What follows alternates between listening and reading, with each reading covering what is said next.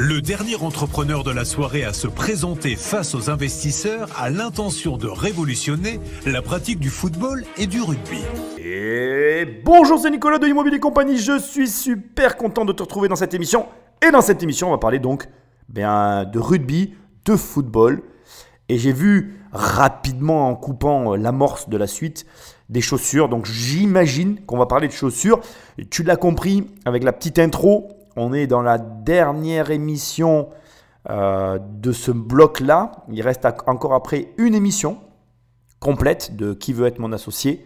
Et on aura terminé les Qui veut être mon associé. Donc c'est difficile pour moi de te dire combien il reste d'analyses d'entrepreneurs. Mais il y en a encore quelques-uns. On n'a pas tout à fait fini. On sort là d'une petite parenthèse de deux interviews. Il faut que tu saches qu'il y a d'autres interviews qui doivent euh, normalement arriver sur la chaîne. Donc au milieu de tous les podcasts d'analyse que je peux faire, je cale toujours des interviews quand j'ai l'occasion de t'en mettre. Je trouve que c'est très intéressant et euh, ça nous permet un petit peu d'avoir du changement pour pas toutes les semaines n'avoir que des analyses. Je veux que tu saches aussi rapidement, je te le répète, mais une fois qu'on aura fini les analyses de qui veut être mon associé, on reviendra sur de l'analyse de reportage telle que je le faisais avant dans la saison 2, parce qu'on peut donner des saisons à ces émissions, et peut-être qu'on aura aussi des émissions où je parle de choses et d'autres. Nous verrons à ce moment-là, quand on aura fini les dernières analyses de la dernière émission de Qui veut être mon associé, qui est donc la prochaine émission qui arrive prochainement. Ça fait beaucoup de fois prochain dans le mot, mais tu m'as compris.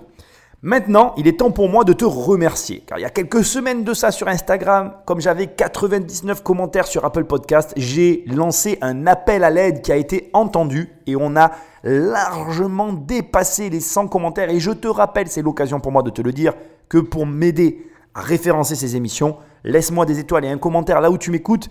C'est ce qui m'aide le mieux. Si tu ne peux pas faire ça, prends le téléphone d'un ami et abonne-le sauvagement à l'émission. Oui, je sais, c'est bizarre, mais c'est normal, ne t'inquiète pas, c'est ce qui m'aide encore le mieux. Donc merci à toi, merci à vous bah, de tout le temps parler de cette émission autour de vous. C'est vraiment la façon la plus simple de l'aider à se référencer parce que les podcasts, ben, on ne peut pas faire de référencement. Donc le bouche à oreille, c'est ce qu'il y a de plus efficace. Au passage, et c'est comme l'usage le veut, pour moi le moment de te rappeler que sur mon site immobiliercompagnie.com, tu peux télécharger les 100 premières pages de mon livre Devenir riche sans argent. Sinon, sur le site toujours, tu peux acheter le pack où tu as le livre, les audios, le format numérique, bref, tu as tout le package sur le site ou sinon tu peux aller directement sur Amazon, la Fnac, tu cliques, tu cliques et tu reçois le livre directement chez toi. Toujours sur immobiliercompagnie.com, dans l'onglet programme, il y a un seul programme, c'est vraiment pas compliqué, ça s'appelle 1 million, je t'aide à avoir 1 million d'euros de patrimoine immobilier. Certains grincent un peu des dents quand je dis ça, pourtant je t'assure qu'avoir 1 million d'euros de patrimoine en immobilier, c'est tout, sauf compliqué, c'est la première étape normale, le premier objectif et le premier euh, obstacle à franchir pour tout investisseur qui se respecte. Donc là, tu vas sur mon site immobiliercompagnie.com, dans l'onglet formation, tu cliques, tu cliques, tu cliques, et on travaille ensemble. Ok, donc maintenant l'usage est fini, on va pouvoir attaquer cette émission et je vais découvrir avec toi de quoi il s'agit. Bonjour à toutes et à tous, je m'appelle Stéphane Raymond, je suis ravi d'être ici. Bonjour. Bonjour, bienvenue. Merci. Je suis donc le créateur et dirigeant de Smart Power. Je vous propose d'investir 400 000 euros pour 20% de part dans la société Smart Power. Smart Power, c'est quoi? C'est le premier crampon orientable au monde pour le football et le rugby. Ce crampon, qui s'adresse à tous sportifs, amateurs ou professionnels, se vise sur toute chaussure à crampon vissé et euh, permet aux sportifs trois choses. Il améliore ses performances, il diminue la fatigue et il permet de s'adapter aux besoins de chaque sportif. Alors, je viens de l'automobile et plus particulièrement du pneumatique. J'ai travaillé pendant trois ans et demi à concevoir et à fabriquer euh, des milliers de prototypes. Et au bout de trois ans et demi, j'ai conçu pour moi la nouvelle génération du crampon sportif. Clair, concis, précis. Le mec maîtrise son sujet. Il arrive, 400 000 euros, 20% de, de part sociale de la société. Il te donne tout de suite son parcours, il t'explique d'où il vient, ce qu'il a fait.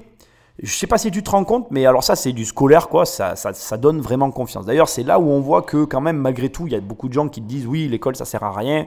Là, quand tu vois ce que, ou en tout cas quand tu entends ce genre de présentation, tu te rends compte que le scolaire, ça a quand même du bon. Quand c'est carré comme ça, là, tout de suite, tu as une bonne impression, en fait. Tu peux pas ne pas avoir une bonne impression. Si c'est aussi bien mené, tu as forcément une bonne première impression. Au demeurant, la sensation, l'impression, c'est une chose, mais il ne faut pas oublier que en face de toi, tu peux avoir des investisseurs qui ne sont pas du tout sensibles au domaine d'activité ou au domaine dans lequel tu évolues. Et là, vraiment, je vais m'adresser à toi qui m'écoute et qui va devoir pitcher peut-être une banque, pitcher peut-être euh, euh, un partenaire financier. Il faut toujours que tu te rappelles que les personnes qui sont en face de toi sont toutes différentes et on a beaucoup de, difficultés en, tant qu'être humain à, intégrer cet élément-là. Par exemple, je vais te donner juste un exemple. Est-ce que tu connais quelqu'un Est-ce que tu connais quelqu'un qui ne regarde jamais la télé, qui ne regarde jamais aucun match de foot, aucun match de rugby, aucun sport à la télé? Donc là, la plupart des, personnes, euh, enfin, toi qui m'écoutes plutôt, pardon, tu es en train de réfléchir et tu connais normalement très très peu de personnes. Alors moi, je vais te donner, je vais te citer une personne que tu connais euh, et qui est dans ce cas-là. C'est moi. moi, je ne regarde aucun sport. Je ne connais aucun nom de joueur et le seul nom que je cite dans mon livre euh, Devenir riche sans argent, c'est Djibril Cissé parce que j'étais en classe avec lui. Sinon, je ne connaîtrais même pas en fait. J'étais aussi avec un Sanchez qui apparemment était connu, mais parce que j'étais en sport-études, mais euh, je ne sais absolument pas quelle carrière a eu ce joueur de foot-là. Mais apparemment, il a, joué aussi dans, dans de bonnes divisions. Bref, ça n'a pas d'importance. Ce que j'essaye de te dire, c'est que tu peux avoir en face de toi des mecs comme moi et il faut tout de suite penser à ces gens-là. Donc là, on est dans l'intro, on va voir s'il y a pensé. Mais je veux qu'à partir de maintenant, tu te dises que c'est possible.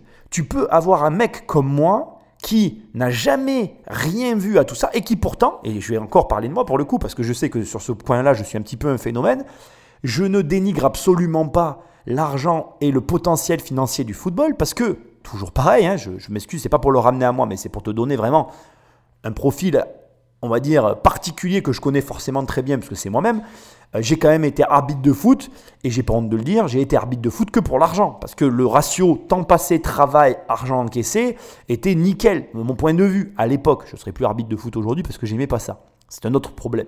Mais ce que j'essaye de te dire, c'est que au demeurant, moi je suis investisseur, tu me parles de football, je suis euh, inintéressé au possible, mais si le projet que tu me donnes me touche, je suis susceptible d'investir.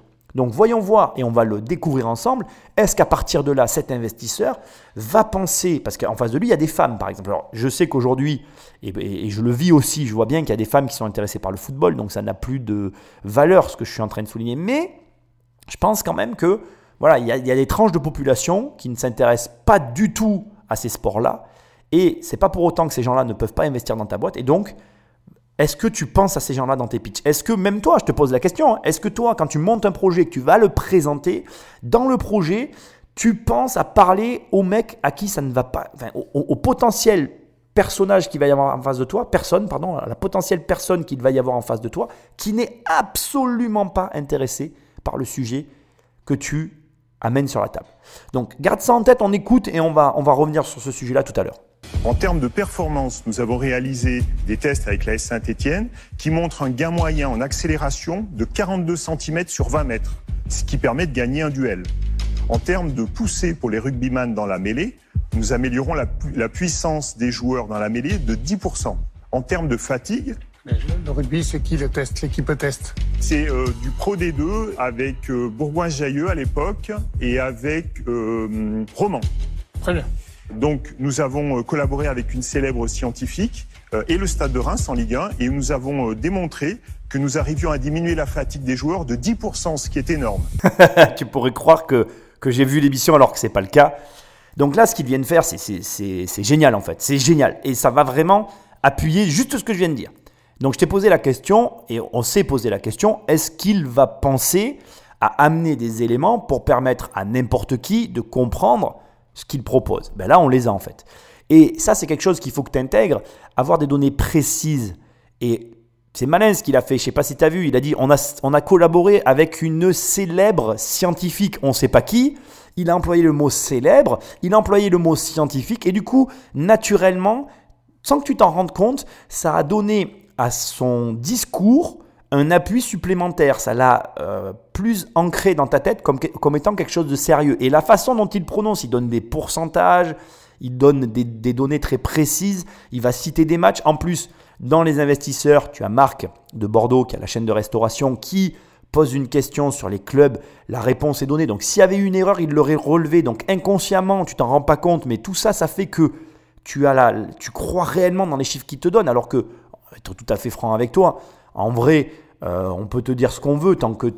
je, je remets pas, je sais pas comment je vais dire ça, je vais le dire avec des pincettes. C'est-à-dire que je ne remets pas en cause le fait que son produit fonctionne. Mais dans un pitch comme ça, un chiffre peut être sorti au hasard et ne pas forcément être vrai à 100%. C'est-à-dire que peut-être qu'il n'améliore pas 10% de la fatigue des joueurs, peut-être qu'il améliore que 8%. Tu vas me dire, oui, mais Nicolas, pour 2%, tu chipotes. Non, ce que j'essaye de te montrer, c'est que derrière ces chiffres, de la façon dont c'est euh, transmis ici, c'est-à-dire que c'est un pitch, on n'est pas en mesure à ce stade de vérifier tout ce qu'il est en train de dire. Ceci étant, ce que j'essaye de te montrer, c'est que malgré que tu ne puisses pas vérifier, la façon dont il l'a dit nous donne et nous laisse à penser que c'est vrai. Et c'est ça qui est hyper intéressant. C'est là où je veux t'emmener. C'est que quand tu fais un pitch, quand tu vas commencer à préparer un projet, je ne sais pas sur quoi tu travailles, je m'en fous en fait. Quand tu travailles dessus, faut que tu arrives à construire un raisonnement et une présentation qui permettent à des personnes comme moi qui pitent rien au football. Là, j'ai très bien compris en fait. Quand le mec me dit bah, tu vas être 10% moins fatigué, j'ai beau ne rien comprendre au football ni au crampon qui me vend, j'ai compris que j'allais être moins fatigué. Et la façon dont il le dit en s'appuyant sur des données tangibles et que j'absorbe facilement parce que je les comprends, c'est du langage commun, ça fait que ben là, tu vois, au moment où je te parle, déjà je suis accroché alors que c'est absolument pas mon domaine, j'y crois parce que malgré que les chiffres, comme je te dis, bon, là techniquement j'ai aucun moyen de les vérifier, mais c'est pas grave, la façon dont ça vient de se passer, je choisis d'y croire et je pense que j'ai raison. Donc au final, je suis enclin à investir dans un domaine dans lequel au départ, franchement, tu croirais pas me voir quoi. Et ça, c'est hyper intéressant pour toi parce que ça montre que selon comment tu vas présenter les choses, et c'est valable pour tout, hein. bien évidemment, moi mon domaine c'est l'immobilier, mais c'est valable pour tout. Et ça, ça, ça, montre que si tu bosses correctement tes sujets, tu peux obtenir des résultats inattendus. Et donc ça veut dire quoi? Ça veut dire que si par exemple tu es en train de conduire et ça fait des mois que tu veux lancer un projet et, tu, ta raison principale qui te fait te dire je ne peux pas lancer ce projet parce que j'ai pas l'argent, ben c'est du pipeau en fait. C'est du pipeau. Ça veut dire que tu peux trouver de l'argent si tu as la capacité à simplement, analyse deux secondes ce qui vient de se passer, la capacité à pouvoir faire comme ce monsieur, démontrer ou en tout cas montrer, mettre en avant des chiffres et des données qui vont te permettre de pouvoir convaincre quelqu'un d'investir dans le projet que tu veux. Et là, on touche du droit la vraie problématique que la plupart d'entre nous, on a en fait. Notre problème à tous, c'est jamais l'argent en fait. On met tout ça sur l'argent parce que c'est une facilité. Mais notre vrai problème, c'est comment faire pour, de ma situation, sans aucun moyen financier, et ça fait écho à la dernière émission qu'on avait fait sur justement euh, les deux euh, tontons afro qui ont levé leur McDonald's euh, sur une idée, comment on fait sans argent pour être capable de proposer ce qu'on a en tête malgré le peu de ressources auxquelles on a accès? C'est ça la question que tu dois te poser. Et si tu arrives, et alors voilà, pardon, j'allais me lancer sur un autre sujet, mais je vais rester sur celui-là. Quand tu te lances, il faut que tu vises les mêmes résultats que lui. C'est-à-dire que lui, il s'est lancé, mais en plus de s'être lancé, il a eu l'intelligence de vouloir mesurer, quantifier, récolter des données qui lui permettent aujourd'hui de mettre en avant des éléments pour aller passer au step d'après. Et tu t'y attends à ce que dans l'analyse, je te dise à un moment donné, oui, il demande 400 000 euros pour 20% du capital, il a intérêt de faire du chiffre d'affaires et tout. Ben là, regarde, j'en ai même pas parlé en fait. Parce que le truc est tellement précis et avec tout ce qu'on vient de dire, je sais pas si tu as réalisé, mais tu, te dis forcément que le gars, ben, déjà tu te dis le gars il a déjà fait des choses, il a forcément vendu des produits. Aujourd'hui à ce stade où on en est, ben, il y a forcément du chiffre d'affaires derrière. Et du coup, les 400 000 euros qu'il demande pour 20% de capital, c'est pas si ouf que ça en fait au final. On n'est pas sur quelque chose où on se dit, oh ben non, euh, ça me paraît improbable comme on s'est pu le dire sur certaines émissions. Là non, on se dit, allez, j'ai envie de gratter parce que là le gars, il a l'air de tenir quelque chose. Alors maintenant, faut faire gaffe parce qu'à ce stade, on a, avancé hyper vite dans cette émission, mais quand on avance vite comme ça, il y a un phénomène sous-jacent qui se produit et qui est, euh, comment je vais dire, très dangereux pour justement la personne qui pitch, c'est que ce phénomène, c'est que là, il est en train de placer la barre très haut. Et donc, ça veut dire que s'il y a le moindre petit grain de sable dans le mécanisme, et que moi ou un des investisseurs le relève, ça peut faire foirer tout le système. C'est-à-dire que s'il y a une incohérence, s'il y a un truc qui ne va pas, ou s'il y a un moment, il y a quelque chose qui n'est pas en corrélation avec l'image qu'on est en train de se faire dans notre esprit de la société qui va nous vendre, eh bien du coup on peut se retirer parce qu'il est en train de lever le niveau, et plus le niveau est élevé, plus l'exigence s'élève avec le niveau, et plus on a tendance à ne pas laisser passer les petites erreurs qu'on laissera passer sur des projets de moindre envergure. On va écouter la suite avec attention parce que là franchement non seulement il a retenu mon intérêt, mais en plus j'ai hâte de voir un petit peu le concret, les chiffres, là où on en est, parce que peut-être, à mon avis, si ça continue dans la même lignée de tout ce qu'on vient d'entendre, c'est plus que jouable pour que quelqu'un lève le portefeuille. Enfin, comme je vous disais, l'avantage de ce crampon, qui est un crampon unique, euh, c'est sa capacité à être orienté. Son orientation change sa fonction. Vous avez soit une fonction d'accélération, soit une fonction de stabilité latérale, soit une fonction de stabilité axiale. Nous sommes aujourd'hui présents dans le football. Nous avons équipé euh, à peu près 90 joueurs de Ligue 1 et de Ligue 2. Nous avons équipé des centaines de rugbyman, le plus célèbre d'entre eux étant le pilier des All Blacks, Owen Frank. Mais nous équipons également l'équipe du Japon, de nombreux joueurs de top 14. Nous sommes très sensibles au sport au féminin. Euh, nous démarrons les tests de pointe d'athlétisme, mais plus globalement, nous allons aller dans beaucoup d'autres sports et nous souhaitons devenir le leader mondial du crampon sportif. Aujourd'hui, ce qui nous manque, et c'est l'objet de cette levée de fonds, c'est communiquer, faire connaître et reconnaître la marque, et euh, cette levée de fonds doit nous aider à, à, soutenir ce plan média. Et quelle meilleure caution que des sportifs de haut niveau euh, pour démontrer le bienfait de nos crampons. Et j'ai donc le plaisir d'appeler deux de nos ambassadeurs, qui sont Baptiste René, le gardien de but du Toulouse Football Club, et Maxime Mermoz, le rugbyman du Stade toulousain, qui vont vous présenter nos produits. Bonsoir à tous. Bonjour. Et si vous avez l'occasion de chausser les crampons, nous avons prévu vos pointures avec des chaussettes pour mesdames. Ça, c'est pour vous. Alors j'arrête ici l'émission. C'est compliqué là. Je t'avoue que j'ai un petit peu cherché où j'allais couper parce que après ils vont manipuler les crampons. On va avoir l'occasion de revenir sur ce point-là. Là, je vais souligner deux, on va dire. Là, je vais souligner deux comportements antagonistes, opposés l'un qui a été très mauvais de sa part dans sa présentation, l'un qui a été très bon de sa part, et je veux quand même le préciser avant d'avancer dans la décomposition de ces deux choix qu'il a fait, je veux te dire que il a respecté cet ordre, c'est-à-dire qu'il a fait, il a dit quelque chose qui n'était pas bon, qu'il n'aurait pas dû dire, puis il a dit quelque chose qui était très bon et qu'il a justement dit juste après. Donc, euh, je pense que peut-être, on va le voir ensuite, mais le second a fait oublier le faux pas du premier. Donc tout était parfait jusque-là, et bien évidemment, je, je veux que tu remarques une chose. Je veux que tu remarques à ce stade une chose. Tu as remarqué, et il est arrivé sur le point de la raison de sa levée de fonds. La raison de sa levée de fonds, c'est sa médiatisation, le besoin d'être vu. Et je ne sais pas si tu l'as remarqué, mais c'est le problème de beaucoup d'entrepreneurs. Depuis qu'on fait cette émission, c'est soit le marketing, soit la médiatisation, soit c'est souvent les deux en fait. D'ailleurs, avec Catherine, la dame en rouge, on a notre petite histoire qui a commencé depuis le début de ces émissions, qui finira peut-être bien ou mal, j'en sais rien. Mais ce que je veux te dire, c'est que euh, souvent, moi, je fais, du pied à Catherine parce que j'ai la sensation que plein d'entrepreneurs devraient la prendre elle parce qu'elle a cette capacité avec le web et grâce au web à créer de la visibilité. Mais du coup, elle est souvent sur sa réserve parce qu'elle ne trouve peut-être pas le projet qui, qui fait chaussure à son pied. Tu vois ce que je veux dire? Mais là où je veux, où je t'emmène et là où je veux en venir, c'est que le problème de la médiatisation est un vrai problème. Attention, je ne le remets pas en cause et je le consens. Mais je veux que tu saches une chose qui est hyper importante. Aucun banquier, aucun financier n'aime donner de l'argent pour médiatiser quelqu'un. C'est une raison. Euh, et, même moi, je, vais te l'avouer, hein, même moi, je fais l'erreur. On fait tous cette erreur. C'est-à-dire que cette partie-là, cette partie qui est une partie hyper importante de ton business. Comment se faire connaître Comment faire de la pub Comment se développer Comment développer son aura The question. Cette partie essentielle pour laquelle beaucoup d'entrepreneurs vont chercher des fonds, vont aller pitcher des entrepreneurs pour aller lever de l'argent.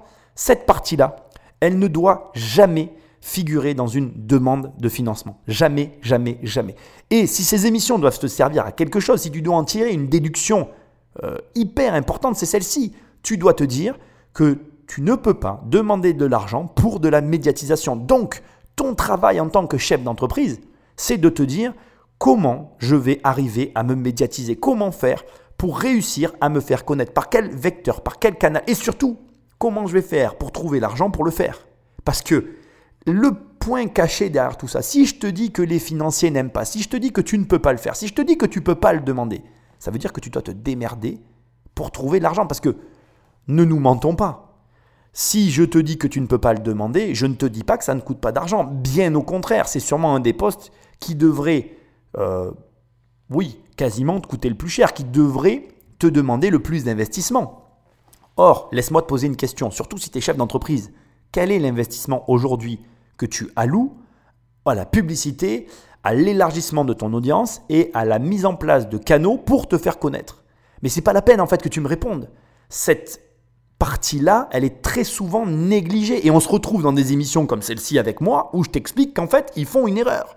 Une erreur gravissime. Donc, à partir de maintenant, je vais juste te donner un exercice très simple pour moi euh, à, énumérer, à te donner, très compliqué pour toi à mettre en place. À partir d'aujourd'hui, il faut que tu lances des campagnes de vente, des, campagnes donc avec le but donc de promotionnel par exemple, une campagne promotionnelle avec le but d'obtenir un chiffre d'affaires en face. Donc par exemple, tu vas te dire, je sais pas, tu vends des chaussures, tu vas te dire, je vais vendre ce mois-ci pour 50 000 ou 100 000 euros de chaussures, ça va me dégager 3 x 5, 15, 15 000 euros de marge. Et ces 15 000 euros, d'accord, je vais les allouer à une publicité.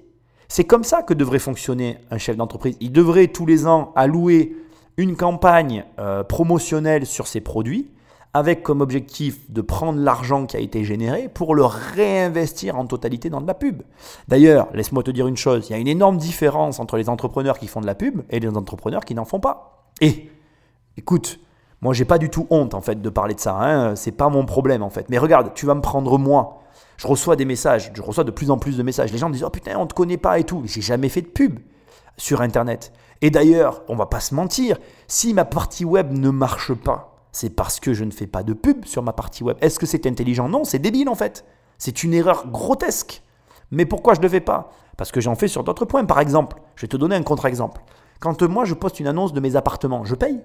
Il y a beaucoup de gens qui me disent oui, moi tous les mercredis, je ne paye pas et je renouvelle mon annonce Le Bon Coin. D'ailleurs, je te vois en train de sourire parce que tu le fais. Gros radin, va. Mais moi je paye. J'ai toujours payé pour l'immobilier pour que mon annonce soit en premier. Pourquoi? Parce que si je suis en premier, c'est moi qui ai le meilleur locataire, c'est pas toi. Donc à un moment donné, il faut pas être débile dans la vie. Faut arrêter de dire ouais, moi j'aime pas la pub, gna gna gna. Mais arrête. La preuve, le gars il a besoin de 400 000 balles. Il faut bien qu'il élève. Pour faire quoi? De la pub Le problème là qu'il va rencontrer, parce que les petits investisseurs comme moi, on a noté, c'est que moi je ne vais pas lui donner 400 000 balles pour qu'il les mette dans la pub. Parce que maintenant, en creusant un peu le pourquoi en fait, pourquoi ça pose problème en fait? À ton avis, pourquoi prendre de l'argent à un mec pour de la pub, ça pose problème? Je vais te le dire pourquoi. Parce que si tu viens me voir et que tu n'as jamais fait de pub, tu n'en as jamais fait. Donc si tu n'en as jamais fait, tes 100 premiers, 100 000 euros, les 100 premiers 1000 euros que tu vas dépenser dans la pub, tu vas les dépenser pour rien en fait. Parce que comme toute activité, quand tu n'en as jamais fait, bah, tu sais pas faire. Donc il faut le temps d'apprendre. Et si tu sais pas faire, et que tu prends même une agence de com, ça va te coûter une blende. Et au début, c'est pareil, tu vas faire des erreurs. Mais moi, j'ai pas envie de payer tes erreurs. Si tu viens me voir et que tu me dis, Nicolas, ça fait 10 euh, ans que je suis sur le marché, j'ai dépensé 3 euh, millions d'euros de pub, euh, je génère tant d'euros avec la pub, j'ai besoin de ça pour de la pub, de ça pour le, RD, de ça pour ça. tu vois, tu me mets un plan où il y a de la pub à l'intérieur, mais où il y a d'autres éléments qui fait qu'il y a une cohérence. Mais là, je te finance en fait. Parce que je sais, je me dis, ah, le mec, il a déjà fait de la pub, donc il sait comment ça marche. Mais il y a plein de gens qui en ont jamais fait en fait. Quand tu parles avec la plupart des gens, ils détestent la pub, donc comme ils détestent, ils veulent pas en faire. Mais, mais, mais, mais d'où en fait À quelle heure? Mec, regarde, je veux dire, tu as une voiture comme moi qui roule à l'essence. Je veux dire, on sait très bien qu'aujourd'hui, la planète, peu importe que tu sois écolo ou pas, je suis pas écolo, je te rassure, mais on sait très bien qu'à un moment donné, le pétrole, c'est problématique, il va falloir arrêter. Tu vois, on, le sait, c'est comme si tu fumes, tu vois, tu sais qu'à un moment donné, il va falloir arrêter. C'est pas la question en fait. Tu le sais, mais tu le fais quand même. Donc viens pas m'emmerder avec la pub, quoi. À un moment donné, arrête d'être débile. De la pub dans ta boîte aux lettres, il y en a à moudre. Donc tu crois que Carrefour dépense des millions et des millions et que ça marche pas? Mais ça marche en fait. C'est pas parce que ça marche pas sur toi que ça marche pas en fait. Ça marche. C'est juste que à un moment, il faut que tu arrives à te dire, ok, j'ai un mauvais avis sur la pub, mais peut-être que je vais m'y intéresser parce que peut-être qu'en fait, il y a quelque chose à gratter. Et tu te retrouveras pas dans le cas de ce mec-là là, qui est là à nous pitcher son explication. Ouais, moi je veux 400 000 euros de pub. Ouais, c'est ça, ouais. Allez, va voir là-bas si on n'y est pas. bon, ok. Je vais arrêter parce que là, je pourrais en parler des heures. Ok? Deuxième point, il a super bien fait. très malin en fait. Donc on voit. Alors tu vois, le paradoxe dans cette situation, c'est que le gars est bon marketeur. Il fait venir des, des- stars du, du football et du rugby que je ne connais pas bien évidemment. Donc ça, moi, ça ne marche pas sur moi, mais peut-être que ça marche sur ceux qui savent qui ils sont. Et en plus, très malin, il dit on va pouvoir tester le produit si vous voulez. Donc là, pareil, même si tu testes pas, ça montre quoi? Ça dit ton cerveau, il se dit attends, le gars est vraiment sûr de lui parce que s'il est prêt à me faire tester, ça veut dire qu'il a aucun doute sur le fait que même en testant, même si j'aime pas le foot par exemple, ben, je vais ressentir une différence. Donc, à partir du moment où le gars il dit on peut tester, en fait, il a gagné. Donc ça aussi, pense-y en fait. Si tu as un produit tu peux le faire tester, dès l'instant que tu oses amener le produit et le faire tester, tu as gagné en fait. Parce que ton cerveau, il se dit, attends, mais euh, s'il est là, il me le fait tester, c'est qu'il est sûr du truc. Et on parle de 10% de récupération en plus. 10% pour que tu les sentes physiquement tout de suite, c'est que le truc est vraiment efficace. Donc ça, c'est très bien en fait. Et du coup, ça, ça gomme carrément l'erreur qu'il a faite juste avant. Maintenant, est-ce que ça la gomme au point euh, comment je vais dire ça? Est-ce que l'erreur qu'il a faite de demander de l'argent pour de la pub va être gommée au point que les investisseurs soient prêts à investir? On va le découvrir ensemble. Et en, en matériaux, il y a quoi? Aluminium, Aluminium. et plastique. Ok. Le, le footballeur, c'est qui C'est moi, C'est vous, le gardien de Toulouse, c'est ça. Ouais, et euh, vous, avez, vous avez beaucoup de collègues qui les utilisent Ouais, Stéphane, il s'est déplacé sur Toulouse en fait pour présenter la gamme à mes coéquipiers. Et euh, il y en a quand même pas mal qui ont adhéré au système parce qu'en fait, il y a beaucoup d'accroches sur le terrain. Et c'est vraiment nous ce qu'on cherche sur un terrain pour éviter les glissades parce que, ouais, voilà. Et moi, surtout en tant que gardien de but, bah, j'ai pas le droit à appuis, l'erreur. tout ça, bien sûr. Et pour les appuis latéraux, même pour, euh, pour les dégagements et tout, j'avais beaucoup Et donc, ils d'appréhension. font des réglages spécifiques pour le gardien, comme ils peuvent faire pour un défenseur. Voilà, c'est ça. Il y a des schémas? Il y a des schémas Bien qui sûr, il y a des fournis configurations types, mais le réglage peut être très fin. Personnalisé. Soit, voilà, soit le joueur est un joueur classique qui rentre dans les configurations classiques, mais il a la possibilité de faire un réglage sur mesure. Et par rapport à des crampons classiques, le confort est sans égal. Ben, en effet. J'ai envie Hein, de vous vous le voyez tout de suite. Bah moi tout de suite. Ça vous va à ravir, Euh, hein, c'est ah, merci, je sais bien moi, c'est tout moi. Mais attends, comment vous me vous dites que ça améliore la performance? Donc vous, vous- tous les deux vous avez testé? Je joue avec moi. Et, et à quoi vous, vous mesurez que ça améliore votre performance Moi, où je sens vraiment la différence, c'est lorsque, par exemple, je vais faire un 6 mètres ou un dégagement. Attends, attends. Ah, alors, un six- alors, un 6 mètres, c'est quand le ballon sort en dehors du terrain. la forme du ballon, parce qu'elle sait pas le sport. Donc en fait, gardien, il n'y a pas que les mains, il y a les pieds aussi. Donc on, Oui. ça nous arrive de jouer avec les pieds. Quand les terrains étaient gras auparavant, Oui. j'avais beaucoup d'appréhension. Donc du coup, je laissais mon corps plus droit D'accord. pour dégager. Donc le ballon, il partait moins, il était moins précis. Et avec ces crampons, justement, j'arrive à me pencher un peu plus pour Mais avoir plus de, Pour de- rester voilà, plus dans ancré dans le sol. quoi. Et avec ça, j'ai beaucoup plus confiance que avec les autres crampons que j'ai pu essayer auparavant. Et alors, sur le rugby? Dans le rugby, on a beaucoup de lutte, homme à homme, donc on a besoin d'avoir beaucoup de stabilité. Donc euh, on le sent de suite, quand on est sur un terrain et que le pied part et glisse, ben, on peut plus lutter en haut. Alors qu'avec ces crampons, on a beaucoup plus de stabilité et du coup on peut impulser et, changer, euh, changer la donne. Donc c'est là où on arrive vraiment à le, à le voir. Et tout le monde dans l'équipe ut- utilise ça maintenant dans vos équipes respectives? Pas tout le monde, puisque c'est une démarche qui est vraiment personnelle. Euh, Donc c'est du bouche à oreille et j'ai de plus en plus de copains qui, qui, qui veulent utiliser euh, ou qui utilisent. le client, c'est pas le club, quelque part, c'est vraiment chaque individu- joueur. Chaque joueur individuel. achète ses chaussures Ses chaussures. C'est vraiment et- une, une démarche individuelle. Excuse-moi, hein, je t'ai laissé un passage vraiment très long, mais j'ai trouvé ça tellement intéressant parce que tu vois, Catherine, la dame en rouge, elle est vraiment comme moi, elle y comprend rien. Et je t'avoue que moi-même, je n'y comprends rien. Et en fait, là, tu sais, au début de l'émission, je t'ai dit, est-ce qu'il a prévu une méthodologie pour réussir à permettre de comprendre à des néophytes comme moi ce que fait son produit sur les joueurs. Parce que dans, dans cette situation, le vrai défi, le vrai challenge, c'est de me convaincre que son produit, qui améliore que de 10%, parce que ça paraît pas grand-chose 10%, a une utilité réelle pour ceux qui portent.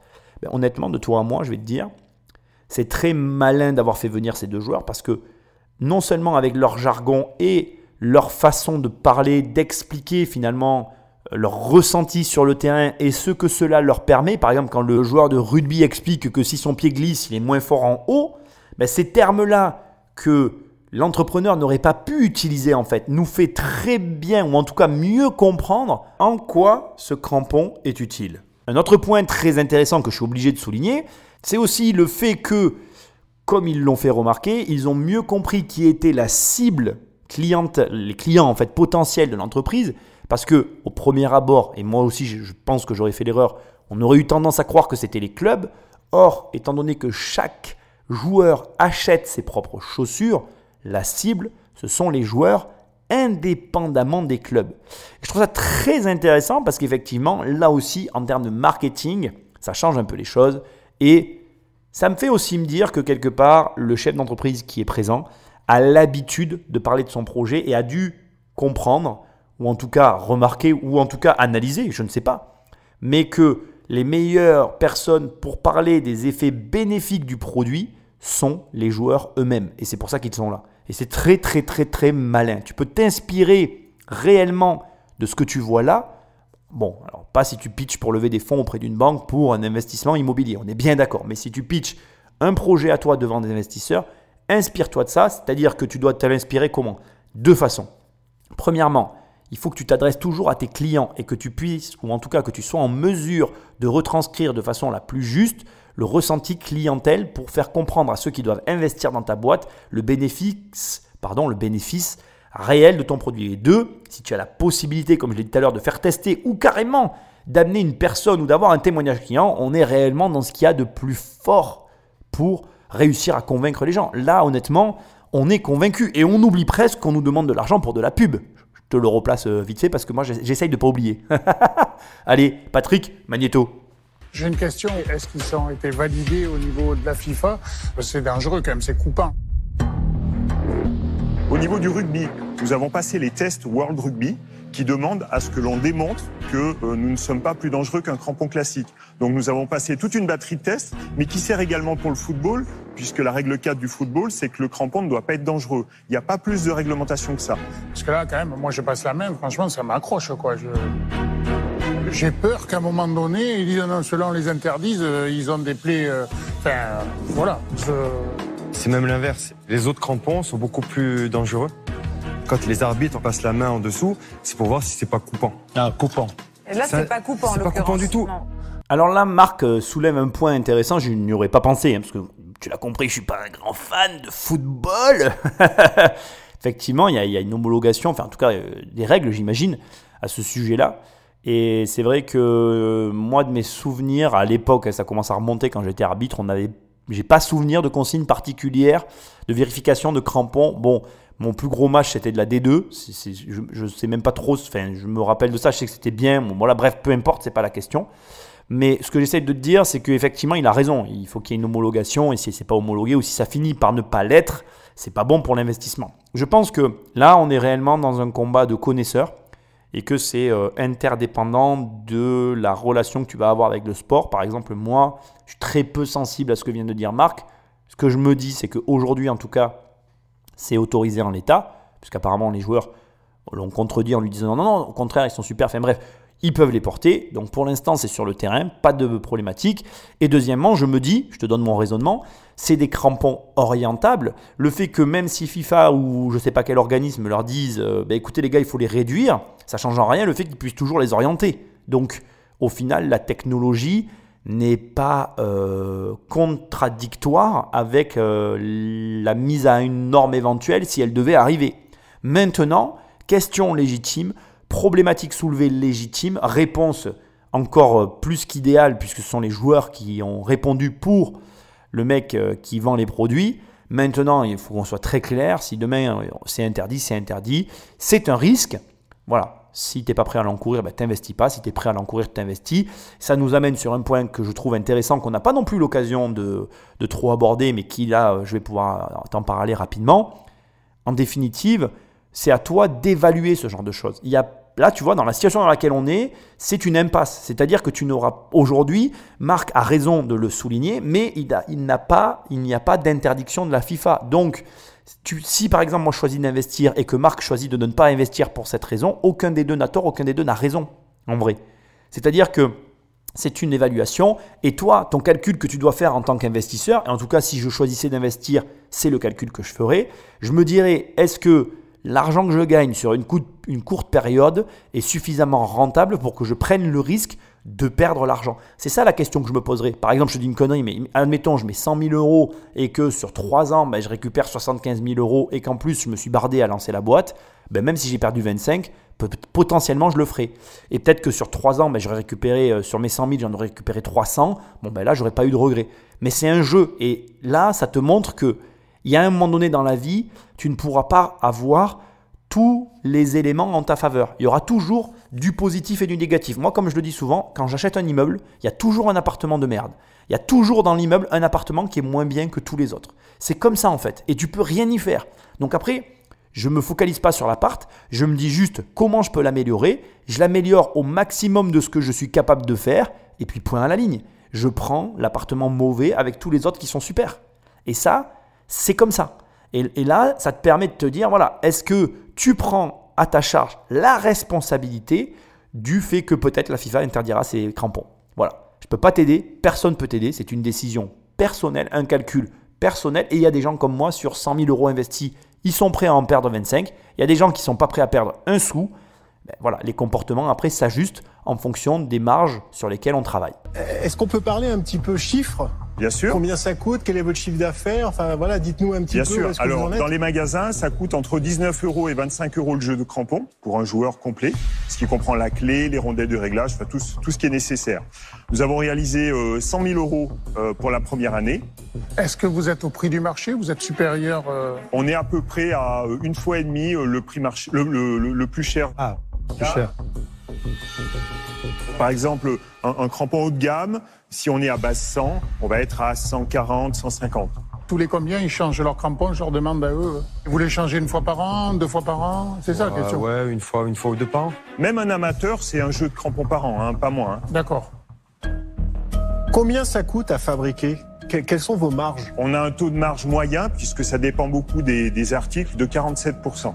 47%. Parce que on n'a pas, on- c'est pas un taux de marge fantastique, mais on n'a pas encore l'effet volume. Je sais que ce que je vais dire concerne la France, mais on voit bien qu'il y a quasiment plus de réseau de distribution de magasins de sport à part quelques grandes enseignes. Vous êtes présent dans ces grandes enseignes. Exactement. Et malgré tout, vous faites 100 000 euros de chiffre d'affaires. Mais euh, le produit est lancé depuis un peu plus d'un an.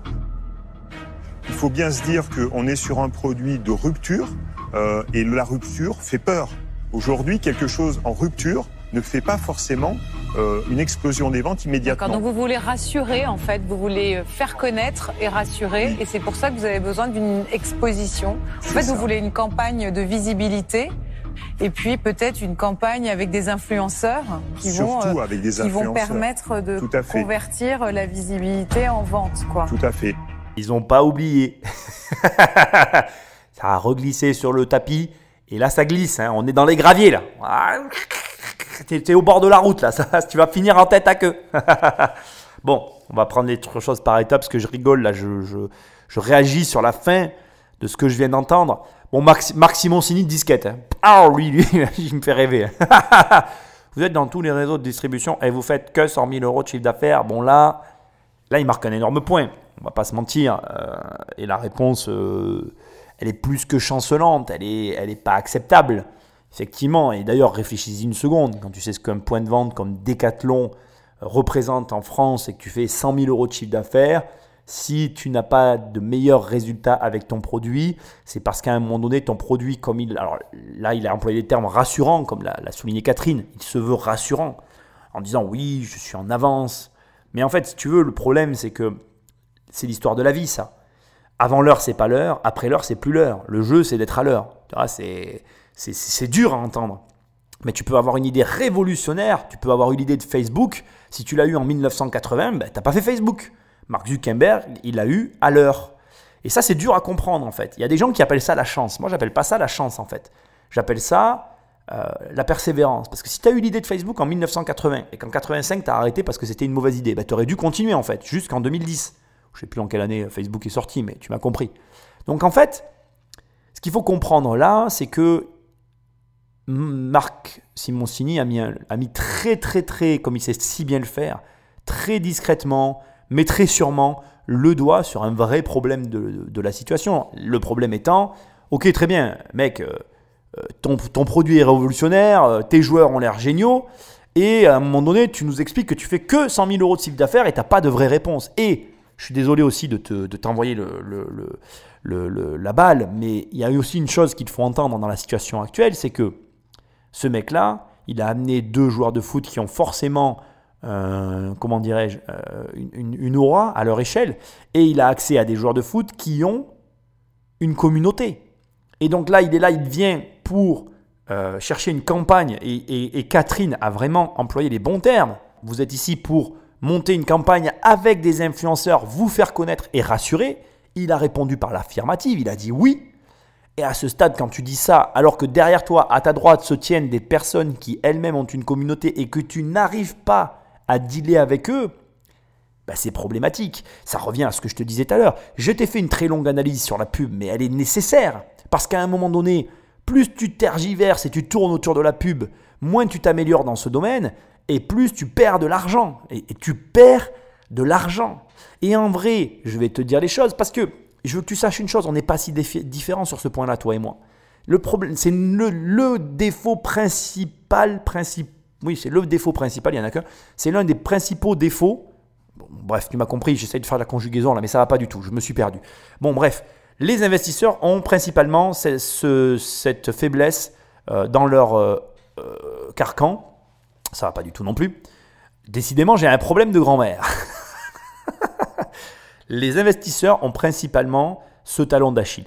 C'est-à-dire que la pub euh, est, un vrai problème pour un investisseur immobilier. Pourquoi? Parce que l'erreur que peuvent avoir les investisseurs lorsqu'ils sont entrepreneurs, c'est que si la partie investisseur est très présente dans leur tête, ils ont l'habitude de mettre de l'argent dans des actifs. Or, la pub, de façon tout à fait, euh, comment je vais dire, complexe, est un investissement, mais pour ceux qui la maîtrisent. Mais quand tu ne la maîtrises pas, c'est de l'argent foutu par les fenêtres. Et, et, et, les deux affirmations sont vraies en fait. D'un côté, c'est effectivement un investissement, quand tu maîtrises et que tu es capable de générer de l'argent par de la publicité, mais c'est de l'argent foutu par les fenêtres quand tu ne maîtrises pas, que tu fais n'importe quoi et que tu fais les mauvais choix. Et le paradoxe, c'est que pour faire les bons choix avec de la pub, bah, il faut faire de la pub en fait. C'est exactement pareil que l'immobilier. Tu veux être bon en immobilier? Ah ben devine quoi? Il faut faire de l'immobilier. Oui, comme la dernière fois, la semaine dernière, ou il y a quelques semaines, j'ai eu un message. Oui, euh, la grosse crise qui arrive euh, va vous faire. Il y a un mec qui m'a écrit ça, un, message à rallonge, euh, qui m'expliquait qu'en fait quand tu aurais la crise, je rigolerais moins. Mais euh, j'ai même pas répondu. Hein. Je réponds même plus. Tu sais, j'ai un plaisir personnel à, à, supprimer ce genre de message. Le mec a passé beaucoup de temps à m'écrire un très long message haineux et insultant parce qu'il n'est pas content parce que je prône l'investissement immobilier. Et moi, en une seconde, je le supprime. Donc je trouve ça, euh, il y a quelque chose de beau derrière tout ça. tu sais, lui, il se, fait chier à écrire et, moi, je, je, prends une seconde pour effacer. Bref, mais ça me fait mourir de rire ce raisonnement. Je vais te dire pourquoi. Parce que en fait, euh, j'ai connu la crise de 2008, qui était de loin une des pires crises. Et puis même s'il y a encore une des pires crises du monde, bah, bah, je ferai avec en fait. Et, quand ça sera fini, bah, je continuerai à acheter de l'immobilier. En fait, ce que, ce que les gens ne comprennent pas, et c'est pareil pour tout, mais même moi, ce que je ne comprends pas avec la pub, c'est que tant que j'en ai pas fait, je ne peux pas comprendre. Et si tu m'écoutes et que tu hésites à acheter de l'immobilier, tant que tu n'en as pas fait, tu peux pas comprendre en fait. Et émettre un jugement alors que tu juges sans ne jamais, sans ne jamais avoir fait, ça ne sert à rien. Et, en fait, tu fantasmes. Tu fantasmes sur le fait que des personnes vont faire faillite parce qu'ils ont fait des crédits immobiliers. Tu fantasmes sur le fait que la société va faire faillite. Tu fantasmes en fait. Et c'est toujours pas là. Et tant que c'est pas là, c'est un fantasme. Ça veut pas dire que ça n'arrivera pas. Ça veut juste dire que tant que tu l'as pas fait, tu fantasmes. Et fantasmer, tu sais quoi? Ça rapporte pas d'argent. Ça te fait pas gagner d'argent de fantasmer. Ça te fait fantasmer. Donc c'est très bien pour toi. C'est très dommage. Mais il y a un moment donné, il va falloir te prendre par la main et te dire allez, je vais un peu essayer. Et oui, tu vas perdre de l'argent. Oui, c'est dur. Oui, c'est difficile.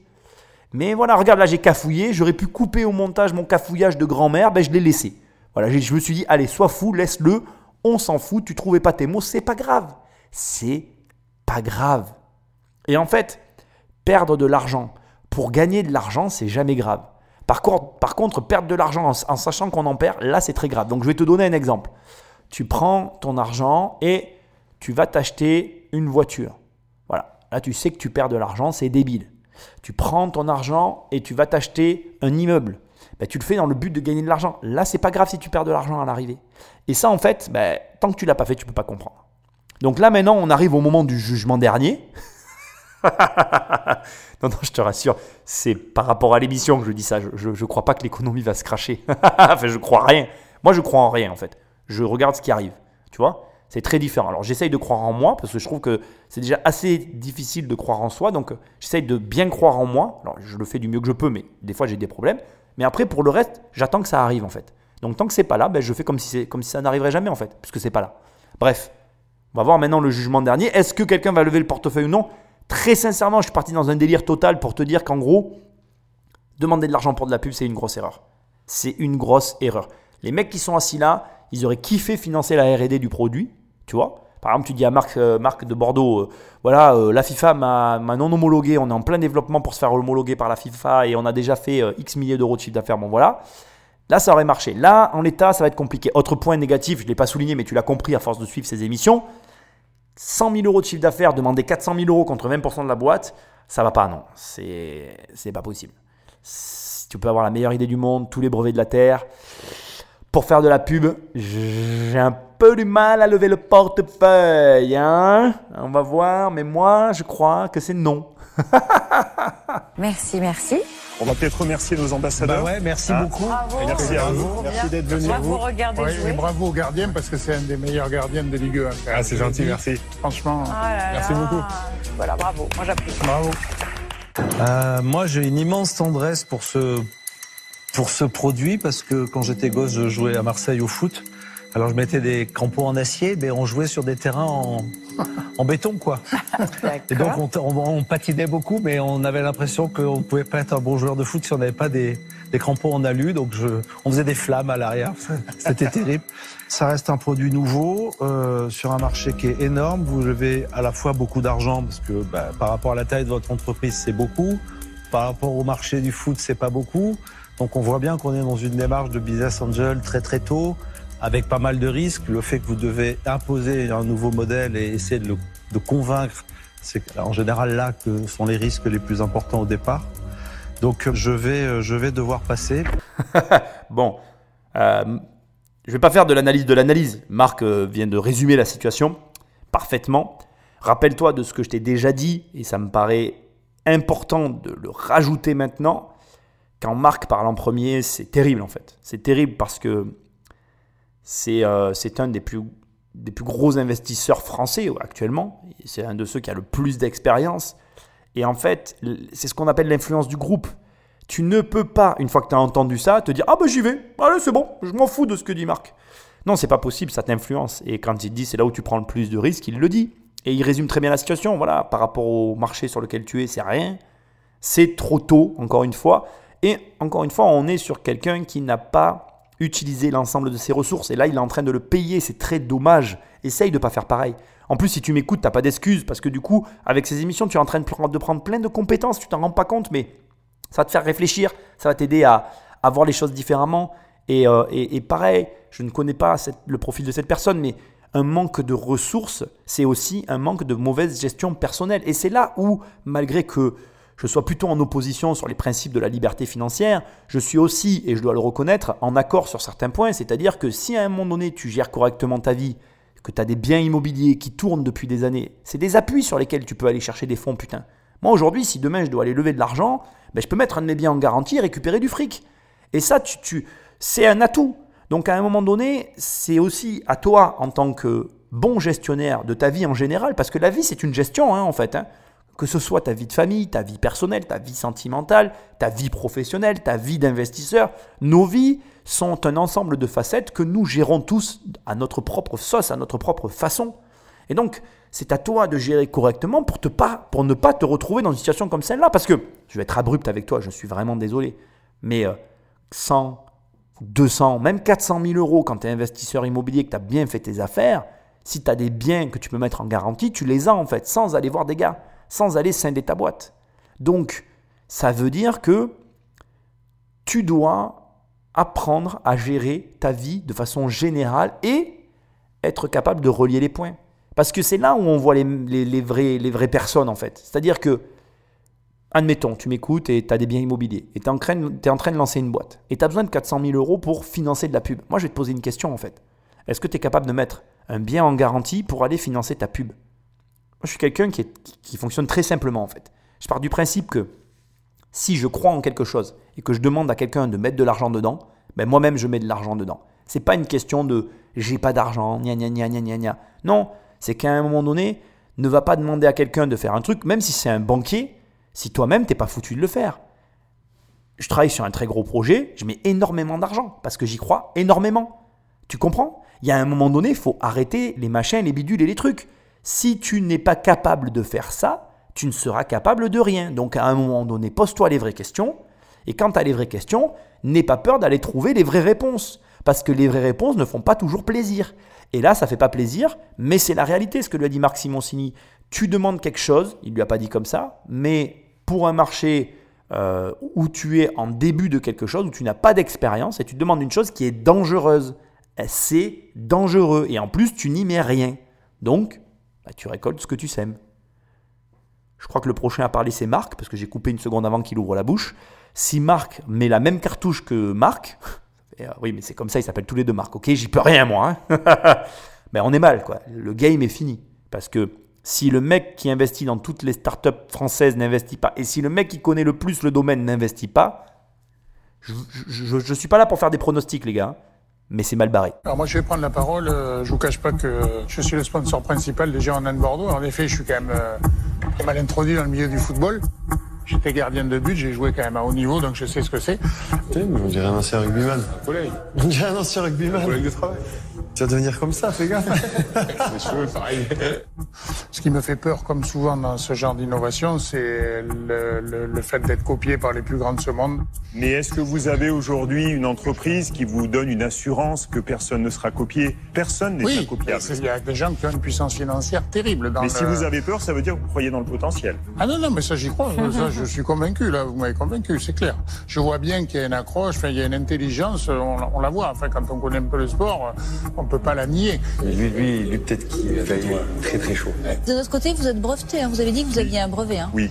Je vais, je, vais, je vais réfléchir, je vais laisser la place euh, à mes confrères pour répondre. Je, je, me réserve encore le droit de la réflexion. Alors c'est la première fois qu'on a ça dans l'émission, c'est très intéressant. Moi ce que j'ai beaucoup aimé, je vais pas revenir sur le fait qu'ils réfléchissent, on va voir comment ça va évoluer. Peut-être que je me trompe, hein. peut-être que quelqu'un va lever le portefeuille, peut-être que Marc de Bordeaux va, va, va financer. Mais moi, je vais juste souligner un point, et j'ai beaucoup apprécié son intervention. Euh, donc, Marc lui dit, comme il dit d'habitude, hein, parce que maintenant on commence à avoir nos habitudes dans cette émission, il dit Oui, euh, vous pouvez être copié, c'est vrai qu'il le dit à chaque fois. Et là, j'ai beaucoup aimé la réponse qui a été formulée, mais il n'y a aucun business qui ne risque pas d'être copié. Et c'est la vérité. Et tu écoutes un mec qui a eu un client qui lui a acheté euh, son livre sur les SCI et qui a fait une vidéo dessus et qui a lu mon livre en ne précisant pas que ce qu'il lisait venait de mon livre. Je trouvais ça très amusant d'ailleurs. Et la copie, en fait, quand pas, tant que tu n'en as pas été victime, tu ne sais pas vraiment comment tu vas réagir. Alors sur le coup, je vais pas faire cette émission ne va pas tourner en témoignage, hein, je te rassure, hein, mais je, vais juste te dire une chose. Euh, c'est un conseil que je te donne. Si tu es copié, perds pas ton temps avec des procès, des machins, des trucs. Essaye juste de faire mieux en fait. Moi, ça a été ça ma réponse. Moi, j'ai continué à travailler mes produits pour qu'ils soient de mieux en mieux. Aujourd'hui, je considère que mon produit 1 million et 10 millions, je suis le seul à les avoir sur le marché. Il n'y a pas un autre qui a cette qualité et ce niveau de contenu et d'engagement que tu pourras trouver à l'intérieur. Point. Voilà, il n'y a pas euh, d'être copié. Ça veut juste dire que ce que tu fais, c'est bien. Ça veut rien dire d'autre. C'est un indicateur. C'est pas une raison de se mettre en colère. Et je suis assez d'accord avec ce qu'il a dit.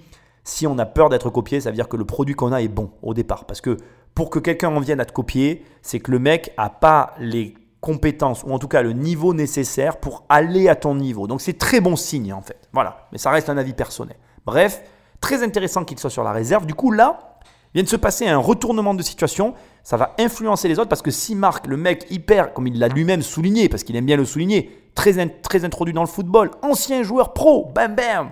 Ben, en gros là, il te dit voilà, moi je sais de quoi je parle. Attention, hein ben là, ça va peut-être faire réfléchir les autres. Maintenant, ça reste quand même, euh, euh, comment je vais dire, c'est un truc euh, spécifique là, ce qu'on est en train d'écouter et de voir. Moi, j'ai des doutes sur le fait que ce mec-là soit financé parce que pour de la pub, ça me paraît compliqué. Mais on va voir la suite. C'est assez exotique pour moi, en fait, oui. cet univers-là. Mais je vois, enfin, vous avez trois atouts. Vous avez une belle ambition. Ça, c'est indéniable. Vous avez un bon produit, à l'évidence. Et vous avez des premiers clients satisfaits. Donc, le socle est là, quoi. Aujourd'hui, vous vous dites, je vais mettre 400 000 euros et ça va me booster ma communication pour accélérer mes ventes. Et c'est là que j'ai un doute, en fait. Je me dis, je, je vois pas quel type de communication pourrait accélérer ce mouvement organique. Parce que les communications classiques Je, je vois pas Alors, vous d'exemple. l'avez dit tout à l'heure, c'est les influenceurs. Et dans le domaine du sport, les influenceurs, ce sont les joueurs. Mais oui, mais, mais du coup, c'est ni d'un entrepreneur comme ceux qui sont là dont vous avez besoin, ni d'un investisseur. Au fond, c'est d'un directeur marketing, enfin, ou c'est de quelqu'un qui fait le travail. Enfin, moi, c'est ce que j'en comprends. Du coup, à ce stade, je me dis que vous n'avez pas besoin de moi, donc je vais, je vais me retirer. Catherine, elle est surprenante. Mais en même temps, là, elle a très bien résumé ce que moi, j'ai passé toute mon émission à dire. Et elle rajoute par-dessus mon analyse un point, effectivement, euh, qui n'est pas des moindres. Elle dit, vous avez besoin d'un directeur marketing. Et c'est fort probable qu'elle ait raison. Après, c'est vrai que moi, je la vois comme une professionnelle des réseaux. Et d'ailleurs, je sens que j'ai mangé le nom de ce pauvre euh, chef d'entreprise, mais je sens qu'il voyait en elle le potentiel de la personne dont il a besoin. Et moi, je le vois souvent aussi parce que c'est vraiment une professionnelle du web et de la communication. Donc, elle, a ce truc-là. Mais, encore une fois, je la comprends parce que elle résume bien la situation que moi-même je t'ai résumée. C'est-à-dire que comme le socle est là, comme il a, il a dans ses ressources qu'il a déjà, il a tout ce qu'il faut, elle voit pas en quoi elle peut être utile en fait. Et c'est vrai. Et il y a un point qu'elle va souligner, sur lequel maintenant je vais rebondir, parce que je ne vais pas trop dire ce que je t'ai déjà dit dans toute l'émission. Elle rajoute un élément que je voulais souligner tout à l'heure, mais j'ai un petit peu oublié. Vous avez en plus une très belle ambition. Il veut devenir le numéro un du crampon dans le monde. Et ça, c'est- vraiment hyper important. Quand il faut avoir de l'ambition comme ça. Il faut viser la première place. Briguer la première place, c'est la manière la plus saine et sereine de- de déployer ton entreprise. Et du coup, il a totalement raison dans son ambition. Maintenant, il néglige énormément ses ressources, ou en tout cas, il, n'a pas conscience qu'il a dans les mains ce qu'il faut sans avoir recours au financement pour atteindre l'objectif qu'il se, fixe- ou qu'il se fixe. En tout cas, il a largement de quoi développer, déployer sa boîte avant de passer par un financement. Et je vais même te dire que, je vais même rejoindre Catherine sur un point, c'est-à-dire que, et, et même Marc Simoncini, c'est même trop tôt parce que s'il levait des fonds alors qu'il augmentait son chiffre d'affaires, il non seulement il lèverait plus d'argent, mais ça serait plus à son avantage. Là, il est, s'il arrive à avoir de l'argent, je, vais même aller plus loin parce que l'analyse qu'elle vient de faire, où elle dit, en gros, vos bases, votre socle est bon, et, et c'est, et c'est vrai ce qu'elle dit, et, et je la rejoins, c'est-à-dire, comme son socle est bon, s'il continue à déployer sa boîte avec un bon rythme, il va l'augmenter et il va pouvoir avoir accès à plus d'argent et à un meilleur niveau de rendu global sur son entreprise que là, finalement, il ouvre une porte à des gens à un moment crucial et à un moment qui est inopportun pour lui permettre de peut-être atteindre de plus hauts sommets s'il levait de l'argent plus tard. Je ne sais pas si j'ai été clair, donc je vais te le dire autrement. En gros, en prenant l'argent maintenant, il prend le risque de, ne pas atteindre ou de ne pas lever plus d'argent. Parce que, en fait, en gros, si tu veux, une boîte, elle se développe en fonction de, l'argent auquel elle a accès. Donc, plus elle a accès à de l'argent, plus elle se développera vite et fort. Donc, il faut que tu lèves des fonds quand tu es en capacité de lever le plus d'argent possible. Donc, il ne faut pas en lever trop tôt et il ne faut pas non plus en lever trop tard parce que quand, quand c'est trop tard, c'est que tu es mort. Donc, il faut prendre de l'argent. Donc, tu montes ta boîte, donc, avec les associés que tu veux et tout, etc. Tu la montes.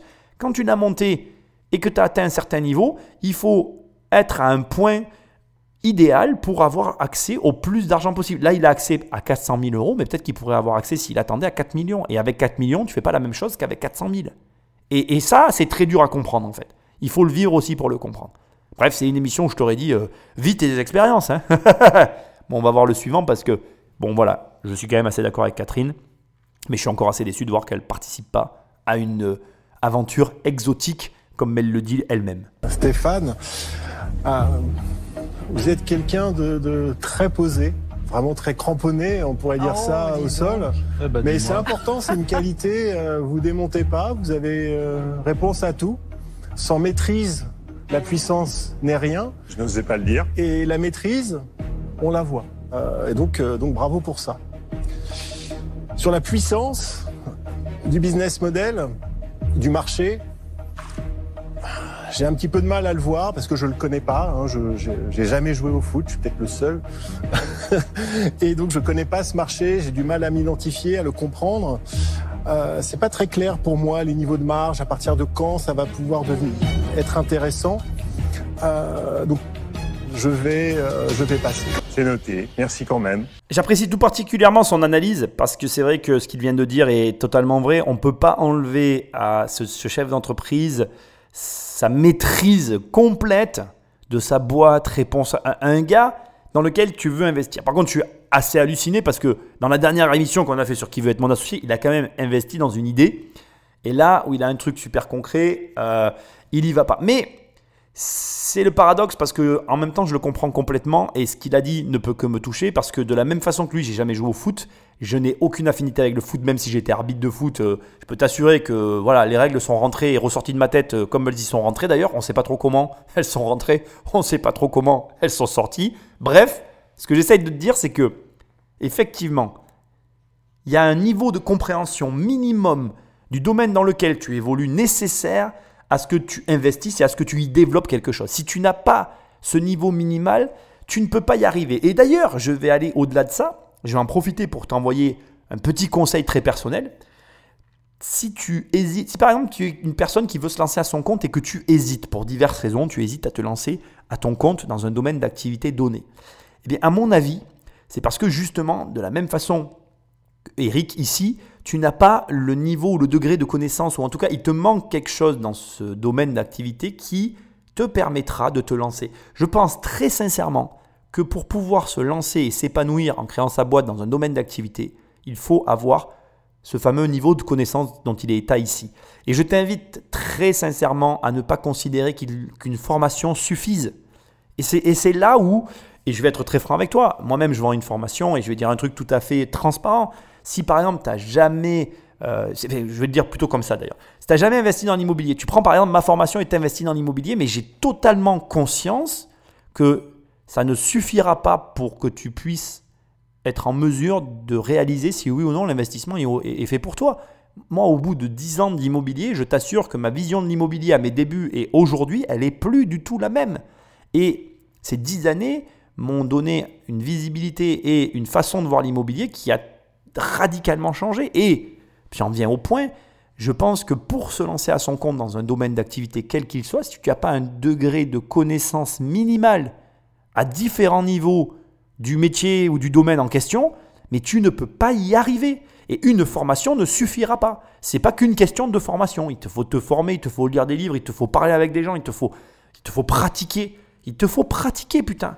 Et, c'est dans tout pareil. Moi, je, suis halluciné de voir tous ces gens qui se lancent sans, sans rien y connaître. Et je vais encore, mais ce sera l'émission de tous les paradoxes. C'est le pire. Je pense que les gens qui ne connaissent absolument rien à un domaine sont ceux qui y réussissent le mieux, à la, condition qu'ils s'y adonnent à 100%. C'est-à-dire que tu vois, par exemple, si lui s'y lançait et qu'il s'y adonnait à 100%, il quitte sa boîte et il faisait que ça, il aurait plus de chances de réussir qu'un gros fan de football. J'en suis quand même convaincu. Mais là encore, on est sur un degré d'engagement qui est différent. Donc tu vois, c'est c'est pas tout blanc ou tout noir en fait, c'est hyper complexe tout ça. Et effectivement, pour t'engager dans un domaine, ben, il y a un ensemble d'éléments qui sont, à mon avis, pas aussi simples que ça à réunir. On écoute la suite. Votre projet, euh, il est bien pensé. Je trouve que vous apportez indéniablement un plus et un gros plus. Mais pour moi, c'est pas une rupture. Donc c'est peut-être pour ça que ça va être compliqué de commercialiser quelque chose qui finalement apporte un plus, c'est indéniable, mais pas vraiment quelque chose d'exceptionnel. Et donc payer 40% plus cher que déjà le plus cher crampon, j'ai un peu de mal à adhérer. D'accord. Vous demandez 400 000 euros, c'est ça pour 20% du capital.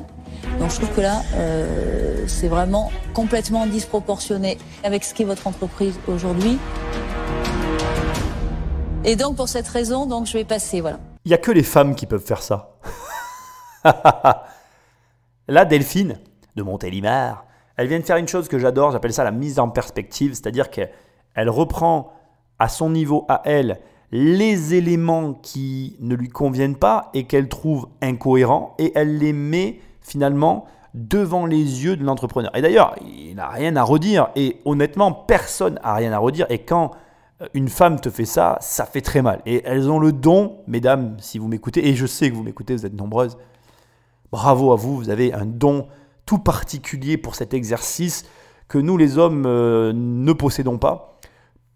À mon avis, parce que nous n'avons pas la sensibilité ou le niveau de sensibilité nécessaire pour sentir et pour aussi tourner les phrases comme vous avez l'art et la manière de le faire. Et je, mais franchement, bravo, bravo, parce que elle vient de tout résumer, c'est-à-dire que voilà, elle reprend les points qui, pour elle, ne sont pas cohérents, qui font que elle ne rentrera pas dans le projet et qui, pour elle, ben, ne justifie pas. Et honnêtement, bon, je ne vais pas repasser tout ce qu'elle a dit, il y a un point que je trouve très intéressant. Elle dit, En gros, je vais encore reformuler avec ma façon un peu bourrine que tu apprécies tout particulièrement, sinon tu ne serais pas là. Mais en gros, elle, elle dit ouais, ben, pour 10% d'amélioration, payer 40% plus cher par rapport au plus cher de tous les produits, moi, euh, ta rupture, elle n'existe pas dans mon esprit. En gros, ce que lui te présente comme l'innovation what the fuck qui va changer le monde du, du, football, ben elle est en train de te dire, pour moi, écoute, euh, j'y comprends rien, mais c'est pas ce que tu dis. quoi. Pour moi, c'est juste, voilà, tu améliores le truc de 10 points, ça justifie rien de tout ce que tu as mis en avant. Pour moi, tu es à côté de tes pompes. Et tu sais quoi? Le plus dur, dans un cas comme celui-là, ça va être d'écouter. Parce que, tu sais, euh, moi j'ai des interactions avec des hommes, avec des femmes, et il y a beaucoup de gens, je le vois, ils m'écoutent pas en fait. Mais moi je suis pareil aussi d'ailleurs, des gens qui me parlent et je ne les écoute pas. C'est-à-dire que on s'en rend pas compte, mais il y a des fois des critiques que on ne veut pas entendre et ça ne rentre pas du tout. C'est-à-dire que on les entend, ça a l'air de rentrer dans notre cerveau, mais ça n'a que l'air en fait, ça n'a pas la chanson parce que ça rentre mais ça ressort. Ou même ça ne nous touche pas. Et là, la, la grosse difficulté dans une situation comme celle-là, c'est est-ce que le chef d'entreprise va entendre que ces technologies qu'il propose sont insuffisantes? Et c'est pas dit parce qu'il a une armée de fans autour de lui qui scandent ou en tout cas prétendent le contraire. Et c'est très difficile d'avoir cette capacité à se remettre en cause au-delà du raisonnable. Un petit clin d'œil ici au passage à Steve Jobs qui avait cette capacité unique.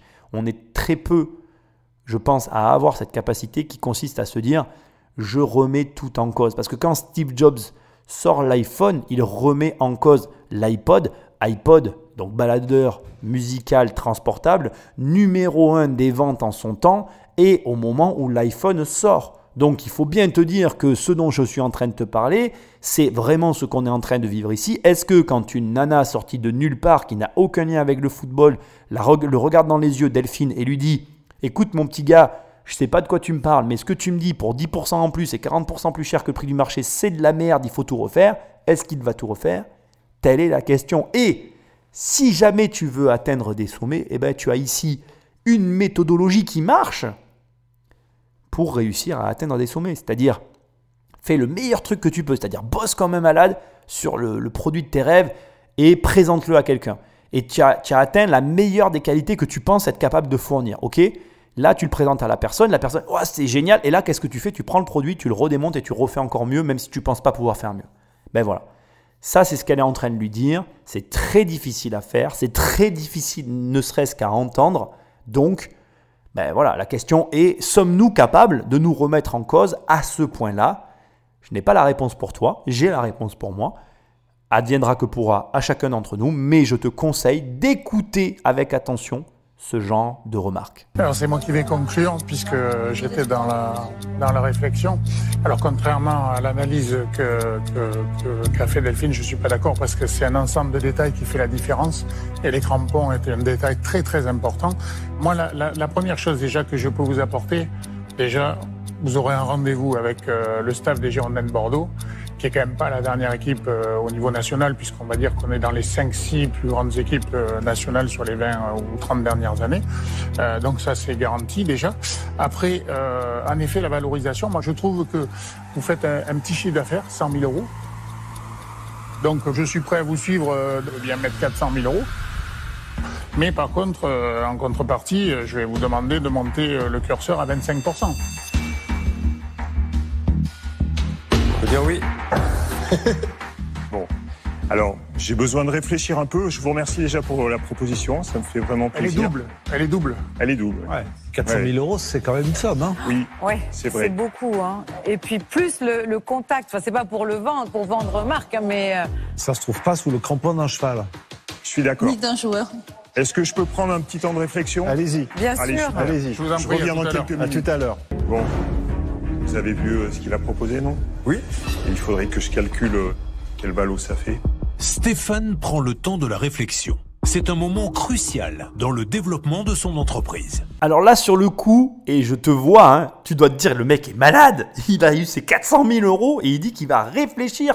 400 000 euros plus un contact au Girondin de Bordeaux garanti, plus, enfin, ou plus, enfin, moins, euh, au lieu de 10, 25%, Le mec s'en va. Sur le coup, c'est ta réaction. Et elle est, mais normale. Je te rassure, j'ai eu la même. Mais quelques secondes après, je t'ai mis les autres passages et il dit je calcule la valorisation. J'ai laissé vraiment ce passage de façon euh, précise pour une simple et bonne raison, c'est que depuis le début, ce que j'ai mis en avant sur cet entrepreneur, et tu l'as compris, c'est son côté scolaire, ce côté de bonne présentation et finalement, indirectement, je pense que entre lignes, tu l'avais lu, ce côté de précision, ce côté euh, à cheval carré qu'il peut laisser transparaître au travers de sa présentation. Et jusqu'au bout, tu le retrouves, et c'est tout à fait logique et légitime, en bon entrepreneur, d'aller recalculer ta valorisation et du coup ton positionnement dans la boîte, parce que, encore une fois, dans ces émissions, je te le répéterai jamais assez, mais on n'a pas tous les éléments. Ce sont des entretiens qui durent plusieurs heures, qui sont remontés.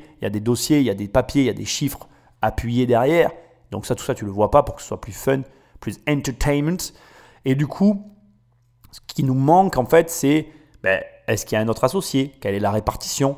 Parce que quand tu commences à faire rentrer quelqu'un à 25% dans une boîte, tes prises de décision sont pas les mêmes. Ton rayon de braquage, ou en tout cas, ton, c'est pas tout à fait vrai, c'est pas le rayon de braquage, pardon. C'est plutôt ta mobilité n'est plus tout à fait la même. Un associé qui a un quart d'une boîte, euh, dans une prise de décision, ça commence à, peser en fait. Et du coup, c'est très très très logique ce qui est en train de se passer là. Parce que tu ne rétrocèdes pas un quart de boîte comme ça. Et d'ailleurs, je ne serais pas surpris si jamais il a des associés, parce que étant dans le milieu du football, trouver de l'argent depuis le départ, ça me, ça me turlupine quand même. Je me dis, c'est, il n'est pas dans la position la plus complexe pour trouver de l'argent. On est dans un domaine où il y a de l'argent en grande quantité. Donc comme il, fréquente des joueurs de première division avec de gros salaires, faire rentrer des personnes dans sa boîte me paraît pas être l'entreprise la plus complexe du monde. Donc si jamais il a des associés, il peut y avoir une renégociation sur le nombre de parts. Pourquoi? Tout simplement parce que il ne peut pas se retrouver en minorité pour les choix de l'entreprise, parce qu'il reste le porteur du projet, il reste celui qui sait mieux que personne ce qui est bon pour sa boîte. Donc, tu es peut-être surpris, mais là, pour une fois, on est dans une réaction logique. On est dans une réaction de quelqu'un qui pense aux moindres détails et qui est à cheval sur les moindres détails. Et crois-moi, je vais te dire quelque chose. Quand tu confies 400 000 euros à quelqu'un, la réaction qu'il vient d'avoir, c'est la bonne réaction. Ça montre qu'il est soucieux de son entreprise. Et je vais te dire quelque chose. S'il avait dit oui tout de suite, ce qui aurait été la réaction de la plupart d'entre nous, ben, ça n'aurait pas été bon en fait. Ça n'aurait pas été bon pour le business. Parce que tu aurais pu te dire, le mec est impulsif. Là, quand tu confies 400 000 balles à quelqu'un, tu as besoin que ce soit un mec réfléchi et il vient de nous montrer qu'il est réfléchi. Stéphane revient d'un pas décidé et avec un beau sourire. L'important, c'est de croire en ses décisions.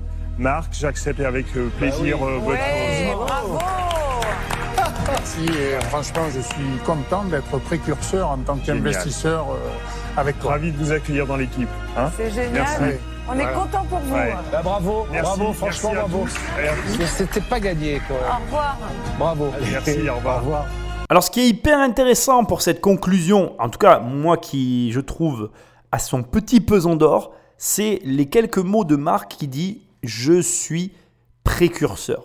Il a choisi l'angle et la vision de se dire je prends le pari, je prends le risque pour être le premier. Et dans mon livre Devenir riche sans argent, je te le glisse une deuxième fois dans cette émission. Je suis désolé, mais ce livre, c'est la Bible.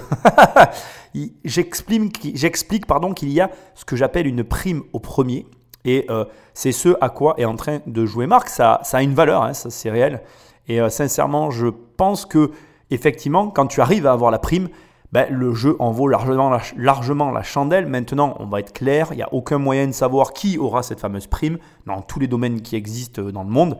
Bien évidemment que c'est hyper intéressant d'essayer de jouer ce jeu-là. C'est un risque qu'il prend, mais à, voir s'il a eu raison ou tort. Alors j'ai, tu sais, fait mes devoirs, hein. j'aime bien quand même regarder, je te touche quand même un mot. La société existe toujours, le site c'est euh, Smart Power, donc euh, smart-power.fr si jamais tu as envie de découvrir un petit peu ces fameux crampons. Le logo c'est un requin, je trouve ça intéressant. Et euh, somme toute, la société a l'air de fonctionner toujours au moment où je parle. Il n'y a pas de raison qu'elle ne fonctionne pas. Ça reste une société très nichée avec laquelle je pense qu'il y a euh, plein de choses à faire et sur laquelle j'imagine que Marc est en train ou a fait le travail nécessaire. Je n'en sais rien, j'ai pas regardé la continuité de l'émission sur ce coup-là. Je me suis juste intéressé euh, globalement à la société, parce que je voulais voir si elle existait toujours. Voilà. Pour conclure, je veux quand même te le rappeler, euh, s'il y avait un point central de cette émission que j'aimerais souligner, c'est que 1. Tu ne demandes jamais de l'argent pour de la publicité, ou si jamais tu le fais, tu ne le fais pas ouvertement comme ça. C'est un très mauvais axe d'approche, une très mauvaise demande pour obtenir un financement. Ce n'est pas la bonne manière de faire.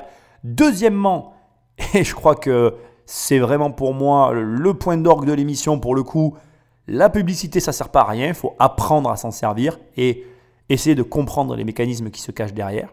Troisième point, et qui nous touche à nous tout particulièrement les investisseurs, il faut arriver à comprendre le plus rapidement possible que euh, l'investissement, de quelque sorte qu'il soit, est un investissement dans la mesure où on sait ce que l'on arrive à faire avec euh, ses propres capacités. Bref, ce que j'essaie de te dire maladroitement, c'est qu'en gros, plus vite tu prends de l'expérience dans un domaine, plus tu es capable de tirer parti de ta propre expérience. Donc arrête de repousser à demain ce que tu veux faire et commence à le faire maintenant pour le plus rapidement possible eh bien, prendre de l'expérience du niveau dans le domaine en question pour être en mesure de lever plus d'argent ou de mieux savoir quoi faire de ton argent. Écoute, l'émission arrive à sa fin. Il y a encore d'autres petits secrets, mais je te laisserai la réécouter si jamais tu en as envie. Si tu veux me rejoindre, tu peux aller sur immobiliercompagnie.com et cliquer dans l'onglet formation pour prendre mon programme 1 million. Sinon, tu peux aller sur l'onglet livre ou à la FNAC ou Amazon, télécharger ou récupérer le livre libre à toi. Et sinon, je voulais quand même te le préciser parce que c'est important. J'ai bien évidemment coupé à la fin de l'émission le passage où le présentateur dit bravo, merci, blablabla, bisous. Donc euh, voilà, t'as pas la fin de l'émission, mais on arrive à la fin de celle-ci. Donc je suis très heureux de partager ces moments avec toi. Je te dis à très bientôt dans une prochaine émission. Salut